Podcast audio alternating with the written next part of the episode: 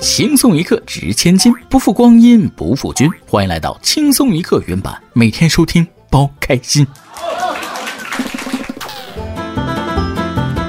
在最落魄的时候，能给你二十的是路人，能给你两百的是朋友，能给你两千的是亲戚，能给你两万的是兄弟，能给你二十万的那是父母，能给你两亿的是什么呢？枕头。只要睡着了，梦里啥都有。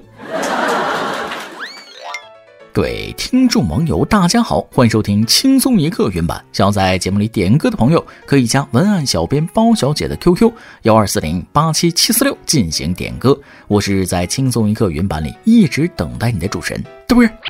我在北京刚刚收到了暴雪预警，今天出门那雪下的，本想着是鹅毛大雪了不地了吧？好家伙，这哪是下鹅毛啊？这是在下鹅呀！想想也是快，去年下雪的时候，仿佛还在去年。不要觉得这句话是听君一席话，如听一席话，没有意义。毕竟这能说明我还没有被北京的寒流冻出幻觉呀。二零二三年的第一场雪比以往来的更早一些，但下雪还是好事。看看法国吧，下大粪了。说起法国，除了香榭丽舍大街和卢浮宫、凯旋门，让人们记住它最多的，应该就是各种抗议和罢工游行了，是吧？又闹上了。但这次呢，规模不大，杀伤力却很大。近日，法国某地的农民为了抗议税收和法规，自发组织开了数十辆抽粪机，向政府大楼喷大粪，政府大楼现场狼狈不堪，恶臭弥漫。不愧是地球革命老区，开服砍了国王路易十六的精神，一代传一代。虽然打不过德国，但是跟政府对着干的胆子那还是有的，不仅有，还很大。只是浪费有机肥的行为，我不赞同。你给我拿来种菜呀？不知道现在有机肥多贵吗？不过给政府大楼泼粪这种行为，也不难看出这是在帮助他们成长啊，满满都是爱。但是前辈们的事迹告诉我们，没有坚定的组织和实践的理论，这些抗议活动是没有用的。当然了，泼粪这种方式的确很抽象，跟法系车的设计一样抽象，就很离谱。不知道这种抗议行动的实际效果怎么样，但至少视觉冲击力拉满了，政府肯定能够明显感觉到他们的愤怒。说起愤怒啊，我说有一个餐馆禁止中国人入内，各位又当如何应对？会气炸不？十二月九号，日本东京网友发视频称，日本一中餐馆门口贴着“中国人禁止入内”。B 站博主油头四六分与其争论后报警，警察称跟店主沟通过后，他不愿意把贴纸拿下来，我们也处理不了。虽然咱们中国也有类似的吧，但还是希望双方都理智爱国。不过这家店老板也发现了流量密码，自己哗众取宠有了流量，国内媒体再转发一波，也发现了流量密码，黑红也算红。估计去那家店打卡的中国人应该不少。那么换个思路，进去吃完饭说自己是中国人，老板会不会气死？比如吃完饭没付钱的时候，说自己是中国人，看他把人赶出去还是要钱，没人跟钱过不去，是吧？可是我仔细一看，这家店要是个日式餐馆就算了，一看还是个中餐馆，端起碗吃饭，碗都不放下就骂娘，多少是有点大逆不道了。话说回来，这位兄弟有侠义精神，我佩服。换了是我在国外，恐怕也是进不去，不了了之了。还是要给敢于出头的人一个赞呐！人出头可以，狗出头就算了。下面这件事大家一定也听说了：汽车后备箱探出一颗狗头，然后就被交警看见了。十二月五号，广东云浮小车后备箱探出一个狗头的视频走红网络。六号，狗主人表示，后备箱给它开个洞，是想让它可以沿途看风景、吹吹风。加上狗狗坐后排的话会拆真皮座椅，所以用打磨机给它在后备箱上开了个洞。七号，交警找到车主，对其非法改装的行为进行教育，让其把车恢复原状，并作出警告处罚。问君能有几多愁？后备箱里伸狗头。你别说啊，这狗脑袋瓜子还挺别致，放车前机盖探头就变成劳斯莱斯了。主要是这个口子不能开，一开不得了，家家后备箱都探出一颗狗头。后车开远光灯，这就是二十四 K 钛合金发光狗眼呐。说完了狗狗，再来说个不常见的，猩猩竟然也跑到人类居住的小区荒野求生了。十二月七号，广东韶关一网友发布视频称，在明日星城小区有一只疑似猴子的黑色野生动物在外墙攀爬，身形矫健。对此，明日星城物业服务中心一位工作人员回复：这只野生动物是在十二月五号发现的，出现在小区二期。目前住户并不多，它所攀爬的那栋楼也多为空置房。工作人员告诉记者，昨天下午这只野生动物出现后，物业便报了警。没想到它身手矫健，最终也没抓到。你开窗的那一瞬间吓到它的同时，它的出现也吓到了开窗的你。也许这就是一种缘分吧。好家伙，韶关的生态这么好吗？知道四川有熊猫在街上走，东北有老虎在街上溜达，广东已经有猩猩爬楼了，狂野的很，震撼业主。但是要知道，黑猩猩是吃肉的，会捕食灵长类动物，很危险啊！你这大人还好说啊，翻窗进入，那家里小孩有危险，还是尽早抓到更好。下面这件事就更加离谱了，把人家亲爹十年前存殡仪馆的骨灰弄丢了，很离谱；赔上一盒新的骨灰更离谱啊！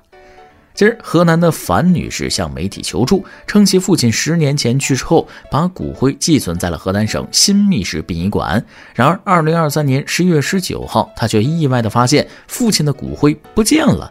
现在，他们找了一个新的骨灰，说是父亲的。母亲听说后，心脏病已经发作了。十二月八号，据消息显示，新密市民政局工作人员此前曾表示，民政局已经委托了公安机关鉴定科进行鉴定，目前还未出结果。新密市殡仪馆一名工作人员表示，绝对是他父亲的骨灰。殡仪馆骨灰级操作，把人家骨灰弄丢了，还给盒新呢？炉里刚铲的，是不是啊？你卖烧饼呢？很同情这位女士的遭遇啊，但殡仪馆的操作实在是令人绷不住。对不起，你的父亲被我弄丢了，但我给你找了个新的，惊不惊喜，意不意外？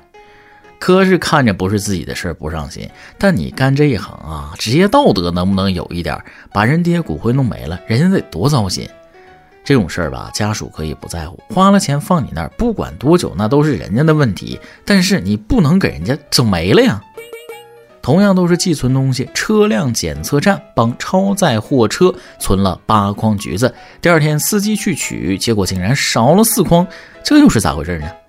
十二月五号，湖南常德货主牟先生称，司机四号从石门县拉了一车橘子到长春，过地磅显示不超载，路过临澧县一超限检测站时被认定为超载。牟先生称，被强行卸了八筐橘子，共近一百公斤。次日花八百元雇车去取，发现橘子不知去向，后报警仅找回四筐半，怀疑剩下的被吃了。五号晚，涉事超限检测站站长表示，此事已调查清楚，货主的车超重将近四吨，影响行车安全才卸橘子，现将相关材料上报，后续会对此事详情进行回复。超重四吨，卸八箱橘子就能过？八箱橘子四吨，牛啊！是科技进步了，还是新的生物材料突破了？一箱橘子五百千克，里边装的是水泥浇筑的橘子吗？咱们推演一下事情的经过啊！拉橘子的货车超载了，司机卸了几箱橘子放办公室，打了寄存的条开走了。其他工作人员呢，看见办公室有橘子，拿个袋子开始装，往家拎了呗。肯定不是一次两次了，因为司机跑长途，货物卸下来了也没机会回来取。橘子算是工作站的福利了，这次终于曝光出来，恐怕也只是冰山一角。当然了，咱们这也是猜测，这个橘子最后到哪儿了，也许只有工作人员自己知道了。要放到别的地方，可能吃了就吃了，能怎么地啊？哪个超载货车进检测站不都要验过拔毛啊？或者我给各位提供另一个思路啊，实际超载四吨，车主说卸八筐橘子。通融通融，然后检测站收了橘子放行了，结果车主回来又要橘子，那检测站能怎么办？只能吃哑巴亏。当然了，我也只是假设，不禁让我想起去年空油罐车被交警说超载扣下了，第二天司机去取车就问了我油呢？啊，你说我超载，那我油罐里的油去哪儿了？最后只能赔了司机一油罐车的油。其实弄一个电话询问机制就很好，你的货物在工作站，几天之内不来取，我们就扔了啊！时间一过，你想吃就吃了呗。现在尴尬了，人家回来取来了，咋整？赔呗，吃一局他长一智啊！估计检测站的工作人员看到司机来要橘子，也是汗流浃背了，多丢脸啊！但下面要说的这个事儿，尴尬的我是脚心直冒汗呢。话说十二月九号，河南濮阳三名装修师傅正在安装 ATM 机，被路过男子一声吼懵。视频中，一大叔持铁棍撬动机器，另两名大叔一旁辅助。该男子大声问：“你们几个干哈呢？”三大叔转过来，一脸懵。拍摄者称，他知道三位大叔在工作，当时是故意调侃他们。现在治安很好，谁也不会白天干危险的事儿。哎，你这一嗓子给大爷吓得一激灵啊！仨大爷差点忘了自己就是干活的了。这小兔崽子，本来在沉浸式体验的，你这一叫立马被打断了。讨厌这种没有边界感的人啊！要是我会上前问啊，师傅，你们是做什么工作的呀？有些人贱兮兮的模样让人看了膈应，但有些人让人气不打一处来呀。十二月九号，河南郑州，杨丞琳在郑州演唱会现场说：“河南人爱骗人”，引发热议。据现场视频显示，杨丞琳在舞台上表演期间，跟观众们互动说：“你们有一些名声，你们知道吧？爱骗人的事情，河南人不可以这样了，不要骗我。”此话一出，网上炸锅了。次日，杨丞琳发文道歉，称自己是开玩笑。河南省文化和旅游厅表示，今天已经接到多位市民投诉，领导让反馈给幺二三四五热线。目前，省文旅厅没有投诉这项职能。艺人开演唱会需要相关单位审批。郑州幺二三四五称已接到问题反馈，正在落实中。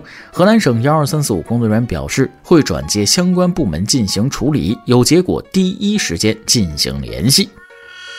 啥也不说了，五月天呐，得请杨丞琳吃饭呐，当面谢谢他呀。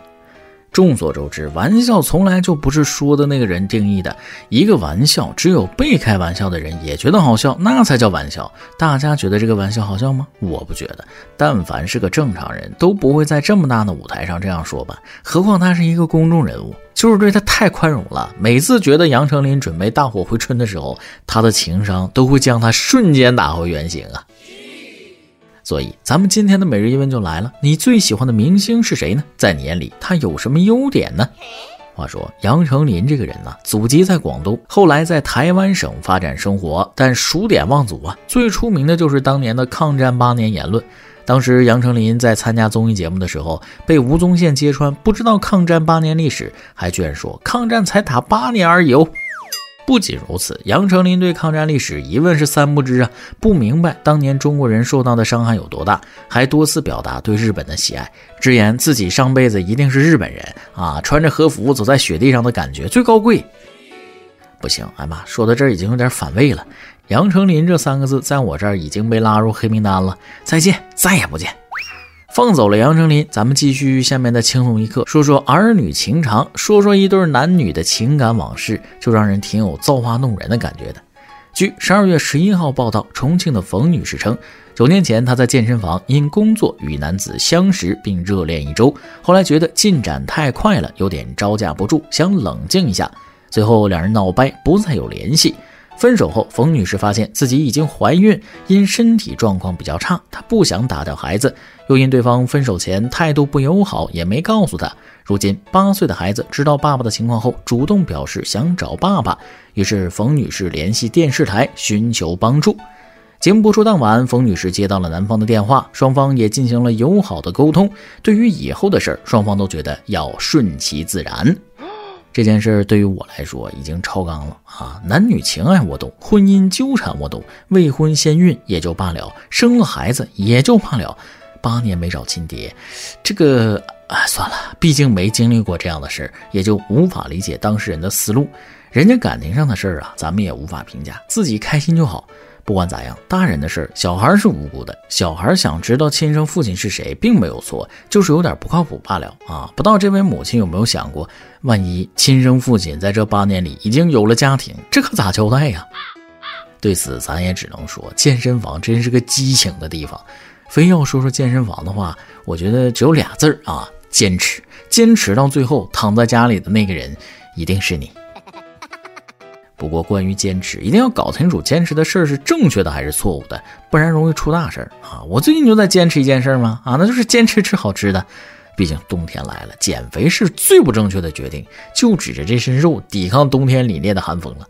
好了，说着说着又到了晚餐的时间了，大雪天儿的，吃点火锅补补。各位网友也记得冬天进补吧，不要走开。下面是咱们的段子时间。再来挤一段。带四岁的外甥坐公交，前面是一个光头大叔。外甥悄悄地说：“舅舅，我好想摸摸光头。”我也小声跟他说：“这不能摸啊，小心别人打你。”这个二货马上重重地摸了一下大叔的头。哎呀，当时我就想把这臭小子扔了。前面大叔回头看是小孩，没计较。我刚要道歉，他看见大叔只是回头望了一眼，没说话，马上就大声说了：“舅舅，他没打我，我还想摸。”前两天聚餐，一个哥们儿喝醉了去上厕所，过了半小时没出来，我们就去找他，然后就发现他在厕所睡着了，果断拍醒叫他回家了。他还说呢：“我不在家吗？啊，刚我媳妇儿还给我倒水了。”我直接懵了，赶紧问他：“你是不是刚刚喝了冲厕所的水了？”每日一问，本期的问题是你最喜欢的明星是谁呢？在你眼里他有什么优点呢？上期一问，咱问的是你有过借钱给别人的经历吗？最后还给你了吗？有位网友全是肉的四喜丸子说了，初中的时候有个同学先是借了二十，后来借了三十，一共五十。当时对于我来讲算是一笔巨款，大概是一周的生活费。前后让他还了两次，他总说下次，然后不仅不还我，还要管我借，我直接不搭理他了。小数目的借钱啊，最是让人尴尬，这就好比肉包子打狗，有去无回呀。这位听众也算是及时止损了。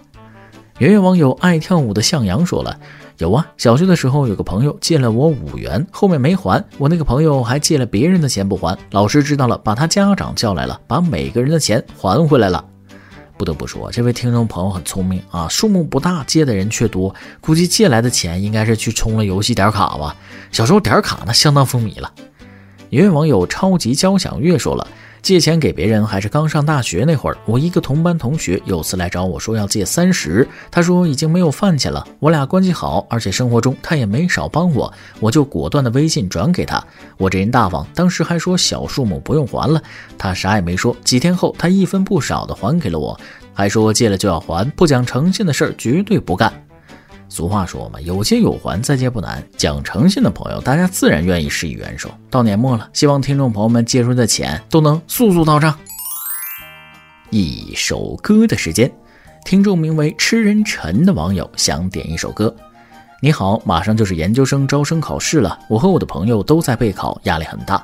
我想对他说一段话：最后冲刺了，你要跑着离开现在的生活，路的尽头还是路，你只要与自己对抗，不认输。道路是曲折的，前途是光明的，你是 OK 的。希望我们都能开花结果。点一首华晨宇的《走》，一起去看日出吧，送给我的朋友。面临研究生考试备考的朋友们，一定正在全力以赴。在此，我预祝各位考研的听众朋友们顺利上岸，一战成硕。道阻且长，行则将至，行而不辍，未来可期。以上就是今天的网易轻松一刻，由电台主播讲当地原汁原味的方言播轻松一刻，并在网易和地方电台同步播出吗？请联系每日轻松一刻工作室，将您的简介和录小样发送至 i love 曲艺 at 幺六三点 com。老规矩，祝大家都能头发浓密，睡眠良好，情绪稳定，财富自由。我是嘚啵，咱们下期再会，拜拜。只说开不开心，其他都别在意。你在曙光照进来的生命里，变得如此美丽。别问可不可以，只说愿不愿意召唤新的运气。你看，每当人们团聚在一起，都会有好消息。啊，人生被你踏上才印记，把所有经历给他赋予魔力。啊，曾经孩童的梦想是否还在原地？啊，其实触手可及。把烦恼都甩掉吧，我们的世界一直会。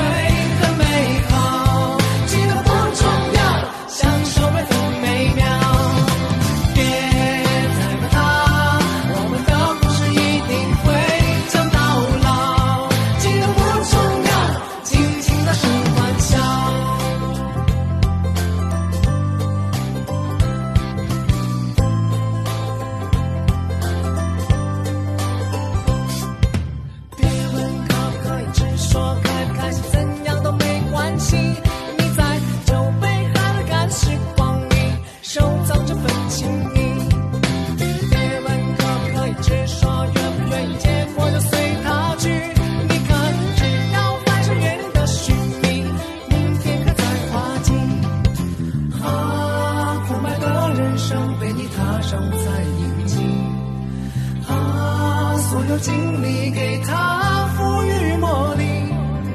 啊，曾经孩童的梦想是否还在原地？